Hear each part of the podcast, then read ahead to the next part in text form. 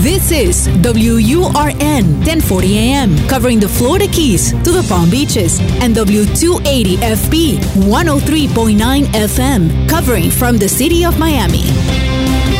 Un idioma, todos los acentos, una sola señal. Una emisora de actualidad Media Group. Te escucho con Julio Bebione. Cuéntanos qué te pasa. Hola a todos, bienvenidos. Buena semana, nueva semana. Episodio número 88 de Te Escucho. Hace 88 semanas venimos dedicándonos media hora cada 7 días a estar con nosotros mientras escuchamos a otros. Esa es la intención de este encuentro, escucharnos. Y luego tener respuestas, sacar conclusiones, crear nuevas dudas y seguir investigando. Pero lo importante es dedicarnos a este espacio de reflexión. Estamos en Actualidad Radio los fines de semana para Miami y para todo el sur de la Florida y nos multiplicamos en todas las plataformas de podcast donde ustedes nos están escuchando. Vamos con el primer mensaje de hoy. Aquí estamos. Aquí te escucho. Conéctate al WhatsApp y envíanos un mensaje. Tú nos cuentas y él oye atentamente. Te escucho con Julio Bebione. Hola Julio, en primer lugar quiero agradecerte por todas las enseñanzas que das a muchos de nosotros. Eh, la verdad es que nos, a menos en lo personal me ha ayudado a entender muchas cosas. Y solo tengo una pregunta. A mí cuesta mucho controlar mi mente. Siempre mi mente se va a escenarios fatalistas o a escenarios muy dramáticos. Y, trato, he tratado como de, de trabajar en eso y lo sigo intentando, pero siento que soy como demasiado exigente, a veces quiero los cambios ya. Y yo sé que esto no es un cambio ya de seguirlo intentando, pero tal vez me puedas ayudar a con tus sabias palabras a, a poder controlar, porque a veces sí la mente me termina afectando un montón en esas cosas que pienso que van a suceder y realmente no sé si están sucediendo, si van a pasar, simplemente mi mente se va a esos momentos. Y quiero estar más en paz, realmente quiero estar más en paz y más tranquila eh, y no perdiendo esa simpleza que es el camino que estás en este momento, sino que eh, poder mantener esa simpleza, pero a veces siento que tengo demasiada resistencia con los pensamientos, no sé, algo que me puedas decir sobre, sobre eso.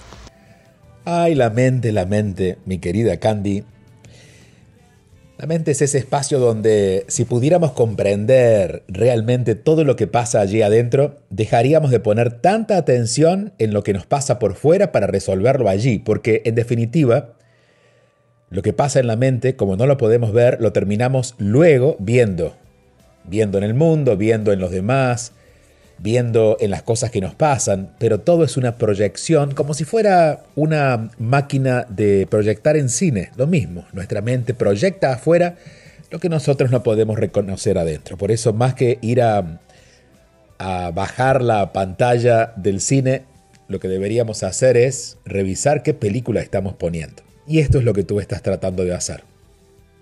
Solo que a veces nos atormentamos cuando queremos parar la mente, detener la mente. La verdad es que la mente nunca se va a detener, bueno, mientras estemos vivos al menos. O quisiéramos vaciar la mente, dejar la mente en blanco. Porque claro, lo que nos atormenta ya hemos reconocido que está allí. Pero esta es otra noticia. La mente nunca va a estar en blanco. Pero podemos hacer algo y esta es mi respuesta para ti. Y es aprender a observarla. Cuando nosotros, por ejemplo, por ejemplo, decimos, no quiero pensar en eso, bueno, puede que con mucho esfuerzo lo pasemos al inconsciente, pero no se va de la mente. Eventualmente, antes de dormir, o eventualmente en algún momento en el que estemos más o menos quietos, vuelve a aparecer y decimos, pero no me puedo sacar esto de la cabeza. Claro, lo que resistimos siempre tiende a quedarse. Entonces tenemos que crear alguna manera de práctica que nos permita mantenernos en observación. Esto es muy simple y es dedicarnos, por ejemplo, cada periodo de tiempo de dos o tres horas, hasta que lo instalemos como hábito, detenernos, es decir, literalmente sentarnos, cerrar los ojos y simplemente observar lo que está pasando en nuestra mente. Al principio nos va a parecer un poco raro porque nunca lo hemos hecho, como todo lo, como todo lo que es novedoso, pero comienza a practicarlo. Te puedes ayudar con la respiración también, te serenas con la respiración y luego observas los pensamientos. Y la figura esta del cine, de ser un proyector que, proyecta en, el, en, una pantalla, es un buen recurso para usarlo en ese momento. Imaginas tus pensamientos como si fueran una pantalla. Solo que los miras como si los miraras literalmente en el cine. En el cine no saltas de tu banco y te metes en la pantalla a discutir o a... No, simplemente los observas y dejas pasar una escena detrás de otra. Entonces, ¿qué va a haber? Va a haber pensamientos que dice que debiste haber ido a ese lugar, que no pudiste llegar a tiempo, que mañana te toca hacer otra cosa, que tienes que resolver algún pendiente. Todo esto está en la mente. Pero en este caso, en vez de reaccionar o de desear que no estuviera allí, simplemente vas a observarlo, de a poco. Cuando tú observas y aprendes a observar desde este lugar de quietud interna, te aseguro que los pensamientos pierden fuerza y ya no son tan terribles, los fantasmas no crecen. Simplemente nos damos cuenta que son pensamientos. Eso es lo que de alguna manera eh, promueve y nos educa un curso de milagros. Solo que en este momento creo que es un poco complejo para ti porque en este momento lo que estás necesitando es aquietar tu mente. Así que observarla, dedicar tiempo a observarla es lo mejor. Claro, si puedes hacerlo por más tiempo, mejor. Eh, por ejemplo, dedicarte, además de cada varias horas de, tenerte un ratito, dedicar un buen rato a la semana.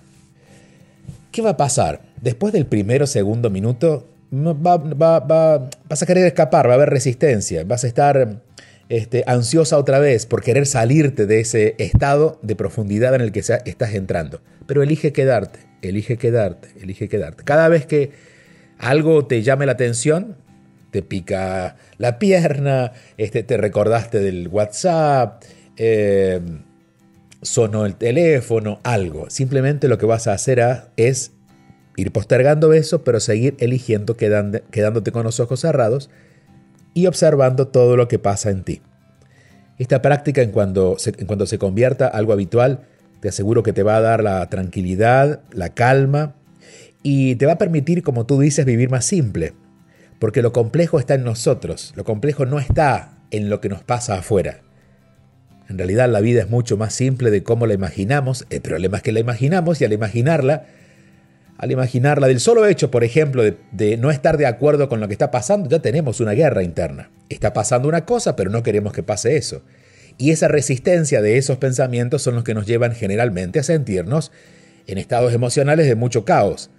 Pero si nos serenamos y observamos esos pensamientos, observamos que una parte de nosotros dice, no, yo no quiero eso en este momento, pero eso es solo un pensamiento, no somos nosotros, es una parte, está en la mente, es una idea, la dejamos pasar.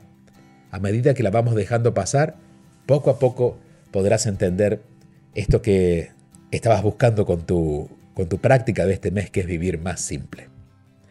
Te mando un fuerte abrazo. Este, este mensaje te lo agradezco porque creo que sirvió para muchos que en estos días andan o andamos con la cabeza muy ocupada tratando de resolver más cosas de las que podemos resolver, analizando más cosas de las que tenemos respuestas y nuestra mente está tupida de tantas ideas.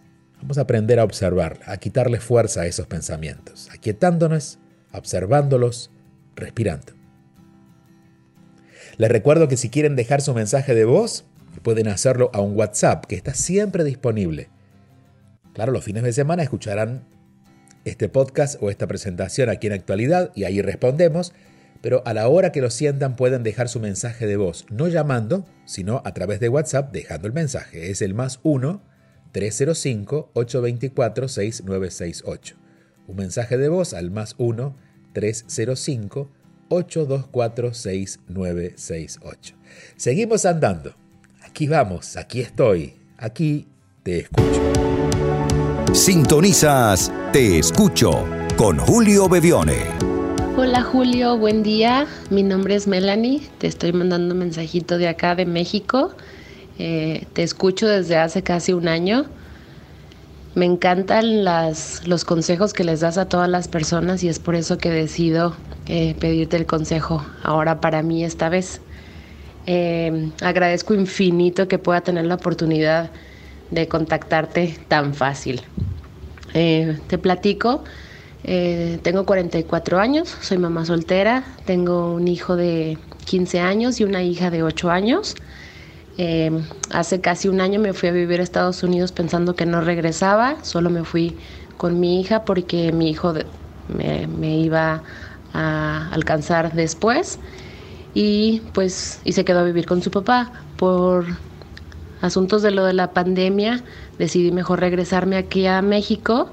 Eh, como había, me había deshecho de todo lo de, todo lo que tenía en mi casa eh, tuve que venir a vivir aquí con mi mamá es un departamento muy pequeño donde nada más hay dos recámaras y, y, y cabemos nada más mi hija mi mamá y yo entonces eh, para mí es muy importante vivir con mis dos hijos y tener este, la oportunidad de observar el día a día lo que pasa con ellos, cómo se sienten y demás.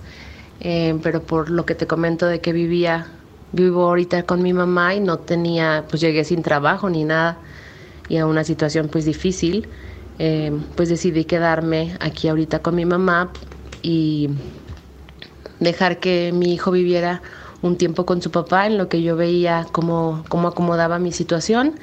Ahora que ya tengo trabajo, afortunadamente, y que me siento en una mejor postura de, de, de a lo mejor cambiarme a vivir a otro lugar y poder venir, eh, poder traerme a mi hijo, este, me topo ahorita con una, con una situación. ¿Cuál es la situación? Eh, el papá de mi hijo se, se, se separó un tiempo de su esposa, él tiene dos hijos pequeños y se fue a vivir mi hijo con su papá a la casa de su abuelita. Por un tiempo dije, pues que, que, viva en donde tenga que vivir. Yo creo que es muy importante aclarar esto. Creo que yo lo que creo es que él tiene que vivir o con su papá o con su mamá. En esta situación están viviendo con su abuelita, pero él con su papá.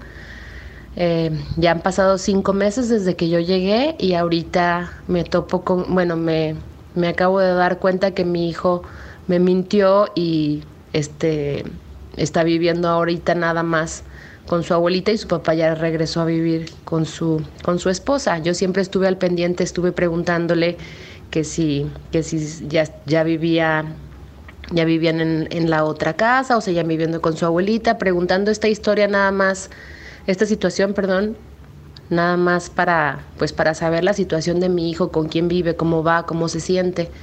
Y más porque en diciembre y en enero me dijo que se sintió muy, muy, muy, muy triste cuando yo todavía no estaba aquí.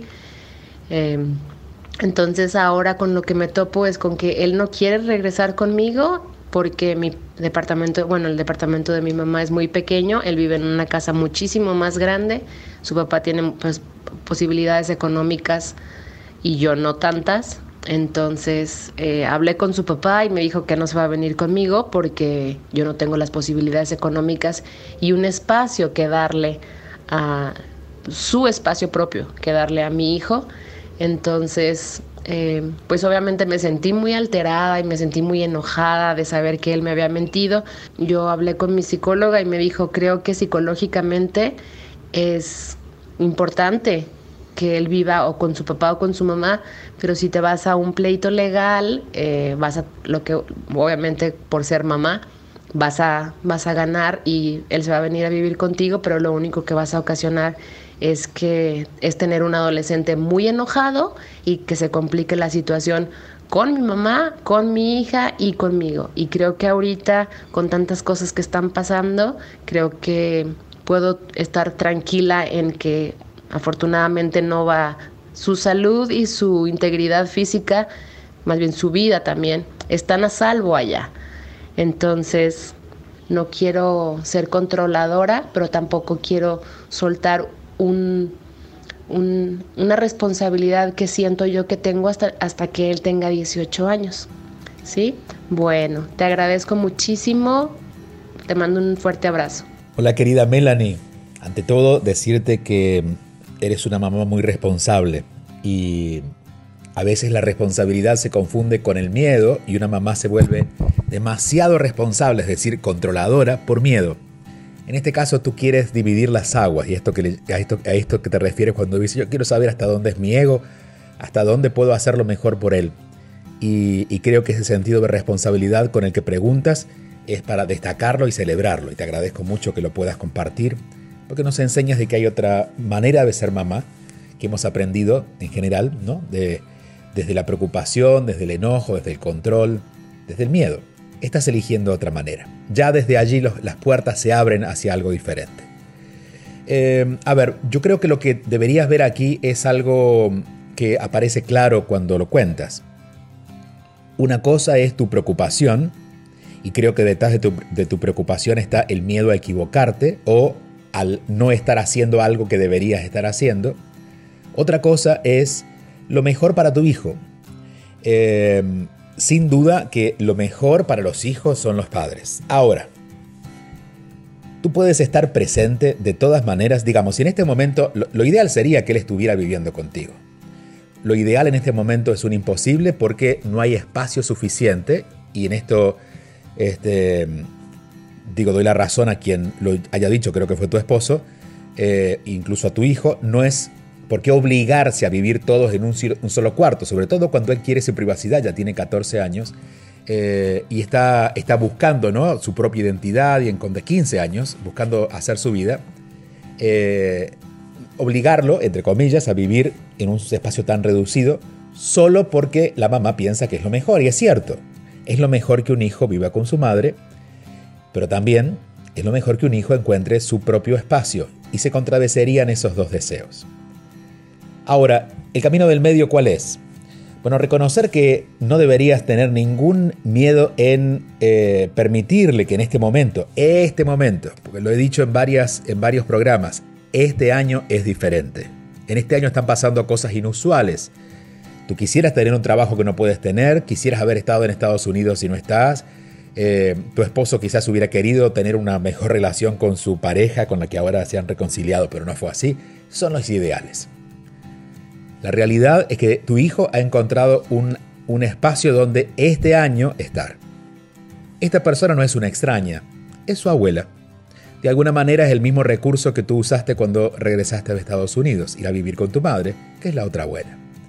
Tu hija vive con la abuela y contigo, y eh, tu hijo vive con su abuela, pero, y aquí está donde puedo acompañarte con alguna recomendación, considerando que tú no estás cometiendo ningún error, ningún abandono, que lo ideal en este momento es imposible, pero que es un ideal relativo también. Digo, conozco muchos padres que están viviendo con sus hijos y de alguna manera son ausentes también, es decir, no es la solución definitiva, pero cuando tú reconoces lo que te pasa a ti, cuáles son tus miedos y temores y eso te invito a que lo hagas, de hecho a que los escribas, cuáles son mis miedos, qué pasaría, o sea, cuál es, cuál es el temor detrás de esto, que él eh, desarrolle mala conducta, que él se pierda, que, él, que a él le pase algo, eh, que el abuelo no sea responsable. Y segundo, ver lo que realmente él en este momento está necesitando. Lo que tú necesitas o lo que te pasa a ti y lo que él necesita.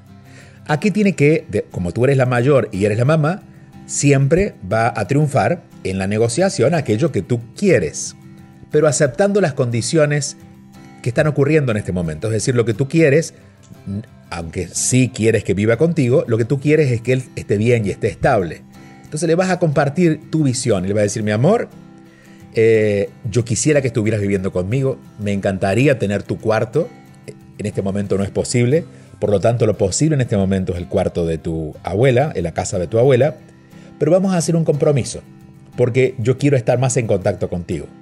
Entonces, y allí tú sabrás si lo pasas a visitar, si es posible, si eh, tienen dos o tres llamadas al día, si hay alguna forma en la que tú te sientas cómoda, en la que te vas a sentir acompañándolo. No eres la única que en estos tiempos está lejos de sus hijos. En la mayoría de las parejas divorciadas, en este año, en este año de pandemia donde no ha habido mucho movimiento y pocos viajes, incluso en algunas ciudades no se, no se permite moverse, está ocurriendo esto que te ocurre a ti. Es decir, excede un poco tu responsabilidad. No es que tú estás permitiendo un error. No, en realidad esto, que podría ser un error en otro contexto, es parte de lo que está ocurriendo este año. Reconocer lo que te pasa a ti, ver lo que él necesita y lograr un acuerdo en el que puedan dar seguimiento, creo que es fundamental. Insisto, un acuerdo que no va a ser entre dos personas adultas, va a ser entre un adulto y su, una adulta en este caso, su, su mamá y su hijo de 15 años, donde la mamá le va a hacer pedidos él te, dirá cómo puede cumplir con ellos y a, ese, a esa negociación llegan, a ese acuerdo llegan. Eh, nunca, esto lo tengo claro, nunca un hijo haría nada por hacerle daño a sus padres, nunca un padre haría algo por hacerle daño a sus hijos conscientemente. Y lo que estoy viendo es que en tu familia, más allá de las diferencias que pueden existir, hay conciencia. De hecho, tú eres una persona muy consciente. Más de lo regular en este mundo. Así es que lo que tú decidas va a estar bien. De todas maneras, esa es mi recomendación. Y aquí voy a ampliar algo más. Esto no tiene que ver contigo directamente, pero sí con situaciones en las que a veces suelen ocurrir estas cosas. Y es que ponemos nuestros hijos en el medio de una lucha de poder entre los dos padres. Entonces, eh, tú no lo estás haciendo, no sé, no lo sé si el papá puede llegar a hacer eso, pero nunca permitas que el hijo se transforme de alguna manera en el rehén del el amor no realizado entre los dos papás. ¿no? Las cosas de los papás solucionan, se solucionan entre ellos y para los hijos sus propios problemas que ya tienen suficientes cuando tienen 15 años y están enfrentando un montón de, de situaciones internas. Y como te dijo su psicóloga, lo ideal sería que estuviera contigo, pero no es posible en este momento. Por lo tanto, lo ideal en este momento es que tú logres una presencia en su vida durante estos meses hasta que tú logres encontrar tu propia casa y ya lo invites de nuevo a vivir contigo. Eh, logres una presencia en su vida sin sentir la culpa que va asomando porque sientes que estás haciendo algo incorrecto, estás haciendo lo mejor que puedes y hay algo muy claro, Melanie, que debes saberlo, lo estás haciendo con amor. Y en mi experiencia, yo llevo 48 años pisando esta tierra y te diría que todo lo que he visto que se hace con amor siempre sale bien. No a veces como nos gusta, porque es nuestra mente, como decía en la pregunta anterior, es nuestra mente la que especula cómo deberían ser las cosas y las tormentas nos armamos nosotros. Pero siempre las cosas que se hacen con amor salen bien y tú estás tomando esta decisión con amor. Así que te agradezco mucho tu confianza, te mando un fuerte abrazo hasta México. Eh, deseo que pronto logres rehacer tu vida, así como el mejor lugar para que tu hijo viva es contigo, el mejor lugar para donde tú, donde tú no debes vivir es con tu madre. No por nada especial, digo, eh, benditas sean las relaciones, pero ese espacio es de tu madre y, de alguna manera tienes el reflejo en tu hijo, tienes el reflejo en la relación con él, en lo que está pasando con él, lo que también tienes que hacer contigo, ¿no? Encontrar tu propio espacio. Eh, te mando un fuerte abrazo y muchas gracias por confiar. Seguimos avanzando. Recuerden que el teléfono para dejarnos sus mensajes de voz es el más 1-305-824-6968. Más 1-305-824-6968 y que en juliobebione.com, que es el website Julio Bebione, B alta y B pequeña, allí además de mucho contenido y una comunidad, donde a través de una suscripción compartimos esta tarea cotidiana de ir abriendo los ojos y el corazón hacia una nueva forma de vivir. Milani, por ejemplo, parece alguien que hubiera estado en la comunidad, ha hecho su trabajo interno y está aprendiendo a que de una forma mira el ego, miran los miedos, y de otra forma podemos aprender a mirar nosotros para ir más allá de los problemas, de los conflictos y aprender a que la vida, dentro de los problemas naturales que trae, de las situaciones naturales que trae, la vida es un espacio que merece ser vivida en plenitud. Y en eso andamos todos. Otro fuerte abrazo. Seguimos andando. Aquí estamos. Te escucho. Escuchas y te conectas con Julio Bebione. Les recuerdo que si quieren dejar su mensaje de voz, pueden hacerlo a un WhatsApp que está siempre disponible. Claro, los fines de semana escucharán este podcast o esta presentación aquí en actualidad y ahí respondemos, pero a la hora que lo sientan pueden dejar su mensaje de voz, no llamando, sino a través de WhatsApp dejando el mensaje. Es el más 1-305-824-6968. Un mensaje de voz al más 1-305 824-6968. Te escucho con Julio Bebione. Envía tu mensaje o video por WhatsApp y cuéntanos qué te pasa. Estamos en la recta final, pero quiero cerrar hoy con una reflexión de mi libro Relaciones, Relaciones Vivir en Armonía, en la que destaco la importancia que digamos la verdad, que nos abramos a la verdad, que, que reconozcamos el valor de la verdad en nuestras vidas. La verdad, digo, en el libro trae consigo la energía del amor mientras que la mentira sostiene la del miedo. Si lo tenemos claro y queremos avanzar en una relación amorosa, no, daremos lugar a ninguna mentira, incluso a la que creamos conveniente. Hemos asumido que la mentira puede darnos alguna ganancia y pensamos que podremos conservar o recibir más amor si la usamos. De niños hemos visto cómo los mayores se protegían diciendo mentiras.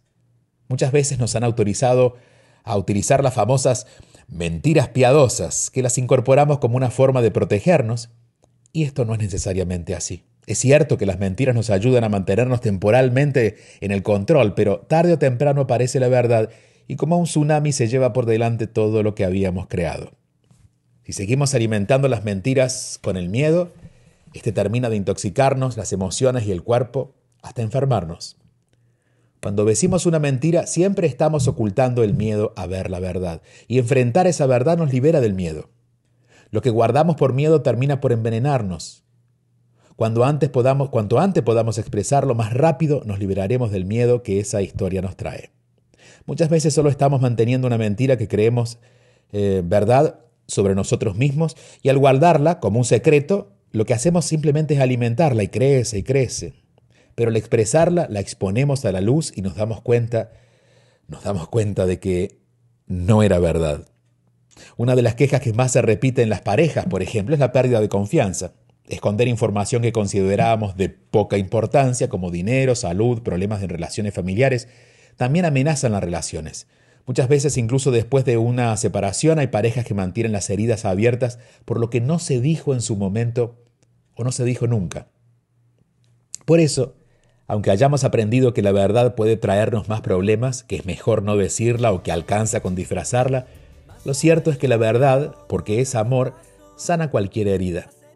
Por eso, no lo demores más y busca la manera más amorosa de hablar de lo que te preocupa, de lo que no te gusta, de lo que no te sienta bien, no dudes en expresarlo. Muchas veces a los pensamientos que llamamos tóxicos eh, no los identificamos como mentiras, pero son pensamientos que, esconden, que escondemos por miedo a, a ser expuestos. Es decir, hay una mentira detrás de eso.